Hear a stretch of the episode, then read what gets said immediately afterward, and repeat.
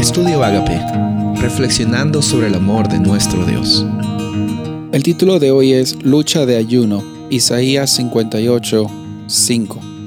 ¿Acaso el ayuno que he escogido es solo un día para que el hombre se mortifique?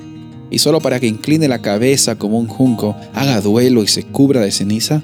¿A eso llaman ustedes día de ayuno y día aceptable del Señor? Sabes, la realidad de nuestra situación es que nos gusta aparentar, nos gusta mostrar, nos gusta esconder lo malo y mostrar lo bueno. Y bueno, no hay nada malo en querer tener una vida consistente, en querer tener una vida estable. Todos queremos eso. La realidad es que no la tenemos nadie. Lo normal es no tener una vida normal. Lo normal es no tener una vida sin eventos grandes.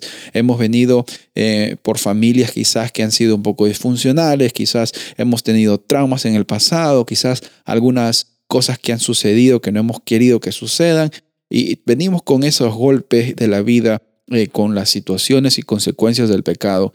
Y lo que queremos hacer es tener control de nuestras vidas, tener el control de la situación. Al menos no he tenido control con la que me pasó en el pasado, ahora al menos puedo tener control en mi vida ahora. Sin embargo, la, las veces que nosotros eh, queremos resolver este problema con nuestras propias manos, eh, no son las mejores formas de proceder eh, para afrontar esta situación.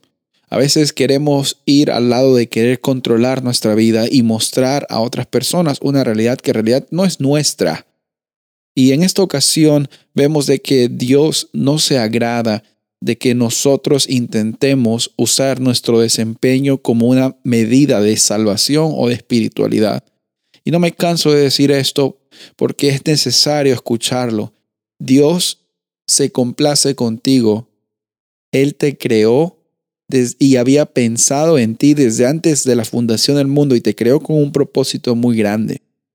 No para que estés compitiendo con los demás sobre si sabes más, tienes más conocimiento de Dios, sino para que donde quiera que tú vayas, tu experiencia de vivir con Dios sea una oportunidad para que, así como tú eres libre, otras personas experimenten esa libertad en Jesús.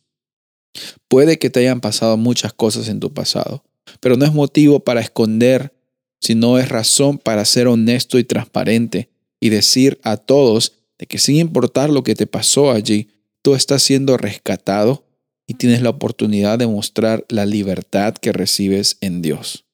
Cualquiera en esta vida puede ser religioso, cualquiera puede mostrar los rituales, cualquiera puede llenar los casilleros para decir he ayunado, he hecho esto, he hecho, he hecho, pero nuestra vida espiritual no consiste en tener rituales necesariamente. No hay, no hay nada malo en los rituales, no me malentiendas, pero nuestra vida espiritual consiste en tener una experiencia consistente que involucre el todo de nuestro ser. El todo de ti tiene que estar involucrado.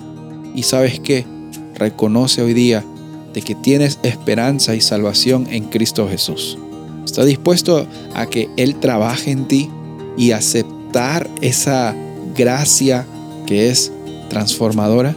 Soy el pastor Rubén Casabona y deseo que tengas un día bendecido.